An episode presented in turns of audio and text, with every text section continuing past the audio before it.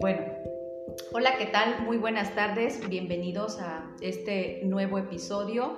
Es la continuación, bueno, un episodio, episodio anterior que fue eh, las sexualidades de las personas con una discapacidad. En, este, en ese episodio, pues era como eh, cómo referirnos a estas personas con, a esta población con una discapacidad. Eh, este episodio es la continuación y en este espacio estoy con mi amigo Alfredo, psicólogo, y vamos a hablar un poquito sobre las, los tabús o estas eh, mitos que se, se tornan eh, alrededor de las personas o la población con una diversidad funcional. Bienvenido amigo. Gracias Jessy eh, por la invitación. pues para mí es un gusto estar aquí en este segundo episodio, que me estoy enterando también que es el segundo. Sí hablar acerca, bueno, como yo lo conocía ahora, dices que es diversidad funcional, ¿no? Eh, no he estado tan actualizado, pero yo sabía que eran personas con discapacidad, ¿no? O con una discapacidad. Bueno, y hay muchos mitos acerca de cómo referirnos o cómo dirigirnos a ellos, en general acerca de lo que es una persona con diversidad funcional, se podría llamar, ¿no? Ok. Eh, por ejemplo, yo he escuchado que una persona eh, con diversidad funcional no es asexuado o no, no se le da la importancia, pues se piensa que, que, es alguien que no tiene contacto con su sexualidad o que no tiene relaciones sexuales, ¿no? Eso es un mito bueno, ¿tú qué piensas acerca de eso? Sí, eh, exacto, era como, primero era como cómo referirnos, ¿no? Y como entrar en contacto con estos temas es como un poco de temor, porque es como, siempre se busca como esta parte incluyente. Entonces, ahorita el, episodio anterior era hablar sobre eh, la sexualidad de, de, estas personas o de esta población.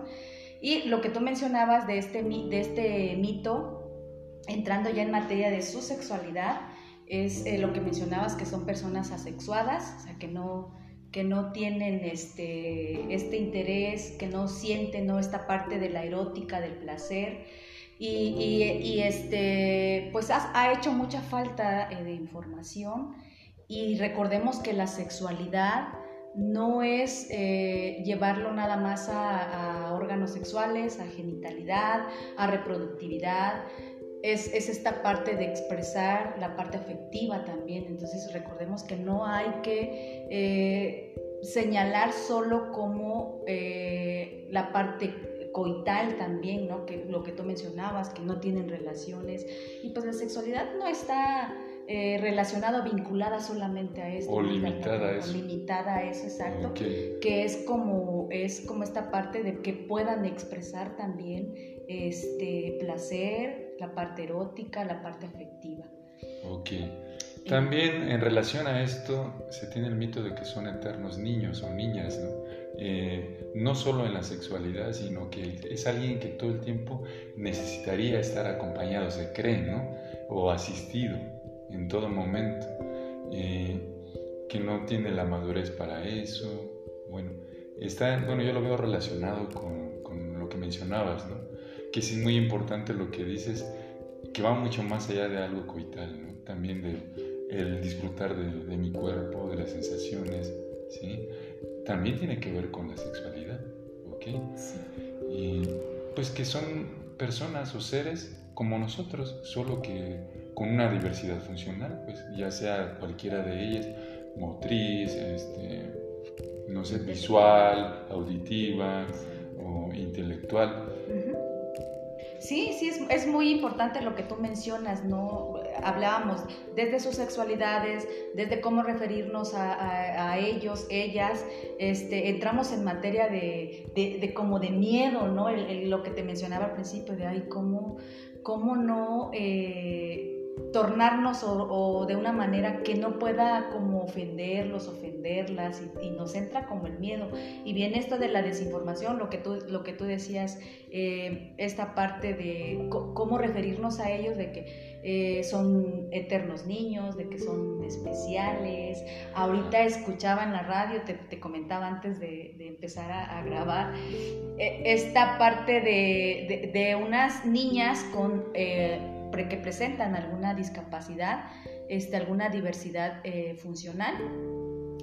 mencionaban que ahí iba a haber una pasarela y a esto le decían o se referían a, a ellas, a estas niñas, como eh, la pasarela de cristal. ¿Por qué? Porque esta pasarela la van a presentar niñas con una discapacidad. Entonces es también de cristal, volvemos a, lo mismo, a, como a limitarlos, a que como tú decías, que, van a toda la vida es como necesitar de alguien que los esté apoyando cuando debemos de, por la falta de información también. Claro, no es tampoco hacer juicio, ¿no? La intención, bueno, de nosotros no es decir, ah, esas personas eh, son malas, ¿no? Porque hacen eso también, ¿no? Sería caer también en, lo mismo, ¿no? El pensar que porque no tienen este conocimiento, ya es que no tienen la habilidad para, para verlo de una forma distinta. Solo es falta de información, como mencionabas, ¿no? También hay algo que se cree, que estas personas como que estuvieran algo mágico, místico, ah, es que no ve, es muy hábil, ¿cómo es que puede pasar una calle? Eh, yo hace unos años estuve en Morelia, que ahí estudié psicología, en un centro de cultura para la discapacidad, como en el 2012, 13 más o menos, y hablaban precisamente sobre la directora de ahí, de ese centro, tenía una discapacidad motriz y utilizaba silla de ruedas, y decía esto, ¿no? ¿Cómo es que se cree que se tienen habilidades de la noche a la mañana como un superpoder, ¿no? O sea, no veo y ya, ¡pum!, todos mis sentidos evolucionan, son súper agudos y voy a escuchar hasta cuando cae un alfiler o algo, ¿no? Y eso no funciona de esta forma, es como en la vida cotidiana de alguien que no, bueno, yo, tú o muchos que no tenemos una discapacidad, podemos hacer algo, o sea, muy básico como correr, eh, no sé, dedicarnos a una tarea. A ellos también les cuesta adaptarse. Y no todas las personas que tienen una discapacidad también pueden desarrollar esto. Para algunos va a ser muy sencillo, a lo mejor, pues no sé qué tanto, para otros sumamente más complicado, ¿sí? Pero esto va a ser con la práctica. Es un mito también que existe de que, ah, o es, tiene más motivación que yo, ¿no? Porque le falta, no sé, por ejemplo, por cualquier Ah, diversidad funcional, ¿no? Sí, es, sí, es cierto. Y, y, podemos también hablar un poquito sobre, sobre estas comparaciones que a veces se hacen, ¿no? Es que si él puede, ¿por qué yo no? Si él, ella nada y no, no tiene alguna extremidad del cuerpo, le hace falta, ¿no? Y empiezan como estas comparativas. No podemos hacer eso porque por eso es, estas, tenemos diferentes habilidades, ¿no? Y estas, esta población, estas personas van desarrollando quizá una habilidad que se adapte a su necesidad de apoyo. Entonces no podemos hacer como estas comparaciones de, ah, es que tú como estás, eh, estás completo, porque son estas que se escuchan, es que tú estás entero, entera, completo, completa, y que, y que te haga falta esto, que no puedas hacer eso. No podemos entrar en esas comparaciones tampoco. Sí, porque también es una desvalorización de una persona que no tiene una diversidad funcional. ¿sí? Es como, necesito que algo me suceda en extremo, como perder una pierna, de, este, no sé, tener una disminución visual, no solamente completa, como para que me pueda esforzar en, motivarme, en hacer algo, en trascender en algo. Y no es necesario. También es un mito esto, ¿no? Como están las dos partes, ¿no? Como no tiene valor para algunas personas, ah, pues tiene una discapacidad, no tiene tanto valor, ¿no? Y también está esta parte de que, uy, o sea, qué vergüenza que yo que estoy completo de mi cuerpo eh, eh, no esté haciendo eso. Yo creo que también va a depender no solamente de estar completo, ¿no? En lo que se le llama en el cuerpo, porque como seres todos somos completos. No va a depender de eso para que yo pueda motivarme o disciplinarme en algo, sino de una decisión, ¿sí? Sí, y, y por ejemplo respecto a estas terminologías que de repente nos confunden, ¿no? Porque platicábamos igual antes de, de, empezar con la grabación, era como, ok, ¿cómo se conocía en la historia, ¿no? Tú mencionabas, este, inválido. Ajá, en 1980 mencionabas tú que era inválido, imagínate, ¿no? Inválido, minusválido, o sea, de menor valor, o que el otro que no tiene nada de valor. O discapacitado. O discapacitado. Y que tú mencionabas, este, em, exactamente era que, que e, era lo que se conocía en ese momento como, como en la actualidad discapacidad y que esta terminología que ahora estamos como mencionando de personas con una eh, diversidad funcional es, es, esto fue como en el 2005, de hecho para mí también es nuevo, lo mencionaba en el, en el episodio, episodio anterior, que para mí es nuevo, de hecho fue en un foro, presentado en un foro, y que fue la primera vez que, que se propuso esta, esta terminología eh, para personas con una diversidad funcional, que, lo que te mencionaba, que eh, hemos conocido en la historia estas terminologías, cómo van, cómo van este, cambiando y que a veces es difícil también como introyectar o volver es como estas terminologías a, nuestro vocabulario de, de la actualidad.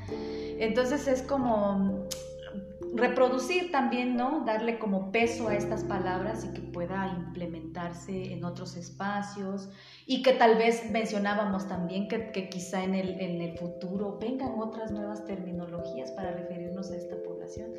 Entonces, la verdad es, es muy interesante todo este tema, todo lo que está alrededor de, este tema, desde sus sexualidades, desde terminologías, desde eh, cómo referirnos a ellos, ¿no? Y que siempre se busca que sea de una manera incluyente. Siempre vamos buscando eso, ¿no? Claro, y quizá esto no va a ser, bueno, eh, mencionabas que en el 2005, eso no lo sabía yo. ya tiene 16 años, ¿no? Prácticamente, que empezó a llamársele una persona con diversidad funcional, ¿no? Eh, para mí es bastante nuevo. Sí, también. Yo apenas me enteré ah, la semana pasada, ¿no? Que estaba estudiando esta parte y, y, pues es como buscar eh, siempre, siempre es y, perder como el miedo también investigar, no quedarnos con, con, esto, pues nosotros podemos presentar ahorita esta terminología, quizá en, desde 2005 para acá ya exista otra, ¿no? Claro. Entonces, también mencionar que no somos psicólogos que nos dedicamos a eso, que tenemos una especialidad, por ejemplo, eh, no sé cómo se le llama ahora, ¿no? antes se hablaba de psicología especial, ¿no? En un principio, no sé cómo se le llame ahora, pero que esté enfocado a personas con diversidad funcional. Es muy importante mencionar que nosotros no tenemos una especialidad en eso, sino pues solamente, bueno, de mi parte, yo creo, no sé si también la tuya, imagino que sí, es como esta responsabilidad social, ¿no? Es el objetivo de esto, es como crear conciencia de esto, ¿sí? Eh, y pues no va a haber algo correcto, a lo mejor o adecuado, un término, va a, va a seguir saliendo. Exacto. ¿Sí? Y es, pues también ser flexible, ¿no? Y entender que si lo hemos utilizado de manera errónea, ¿no? En cuanto a esto inadecuada, pues no pasa nada. También es que no lo sabíamos simplemente. Quizá alguien que esté escuchando esto es, va a decir, ah, pues bueno, no tienen mucha información como la que yo tengo. Eh, pues es excelente, ¿no? Que haya más información y que la compartan, ¿no? Y también es una invitación a eso, ¿no? A que sigan em, dando esa información, ¿no? Y, sobre todo no solo dar la información, sino ser congruente con eso. O sea, yo estoy diciendo esto es también porque le doy un lugar a esas personas sin sobreprotegerlo. Es muy importante saber que si no lo veo como alguien especial o, un, niño malito, ¿no? Le dicen también, o un angelito, o ah, mira, este joven, ¿no? Que ya tiene 40 años, pero ah, es como un niño todavía. Eso es un mito también, ¿no? Entonces, para mí también es importante mencionar que, por ejemplo, sí, sí puedo darle el espacio a alguien que va con una silla de ruedas y eso no quiere decir que yo me crea superior. Le voy a dar el espacio porque necesita pasar. O alguien que va con un bastón, a veces no sé, hemos visto que tiene, no sé si hemos visto, que tiene unos colorcitos rojos el bastón. Eso indica que se le da preferencia porque necesita pasar, no porque lo esté sobreprotegiendo, ¿no? También es, es otra parte. Sí, ah, exacto, y te, te, digo que son temas muy, muy interesantes. Lo que ahorita tú tocas o mencionas es como esta parte de, mencionabas en este caso una persona que va en silla de ruedas o que está en silla de ruedas, pues también preguntar nos podemos acercar a preguntar si ellos, ellas necesitan el apoyo, ¿no? Porque también es como entras y eh, invades también esa parte. Entonces, y tampoco es de que si te contestan no, pues no, no, no sentirnos mal, ¿no? De que te digan no, no, no, no, no quiero, no necesito quizá. Pero es como acercarnos a preguntar, en este caso de la, eh, mencionabas de la persona de, en silla de ruedas, ¿no? Entonces es como ir perdiendo también un poco el miedo, porque te decía, es que entras como en confrontación, cómo me refiero a ella, cómo ella, él, cómo, cómo, me, cómo me acerco, cómo me refiero, cómo si te encuentras en una situación así, ¿no? De, de pronto puede, puede haber como este temor también.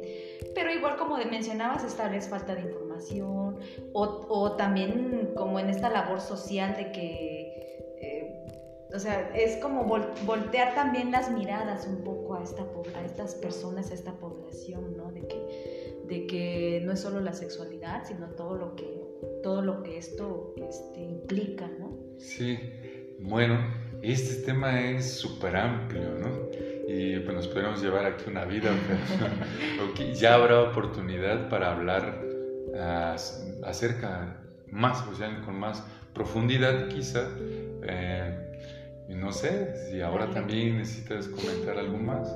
Darle como, como seguimiento, ¿no? Sí, fíjate que, eh, bueno, tal vez eh, en otro episodio o, al publicar este pueda eh, poner el, algunos link, links para este que hay, hay, hay centros que, que te dan información para padres, para la familia, para la persona que presenta la, diversidad funcional, para los espacios eh, profesionales también. Entonces, eh, te dan desde costos, desde qué asesorías, y, esto es para ir como fomentando también que perdamos el miedo a, poder, eh, o cuando te encuentres en una situación, ¿no? Porque como profesionales, esta parte de que, llega una persona con una diversidad funcional, de, de pronto se torna como, como, como difícil, como así, lo que, lo que yo te mencionaba es como, por, o parte de mí es como miedo, cómo, cómo,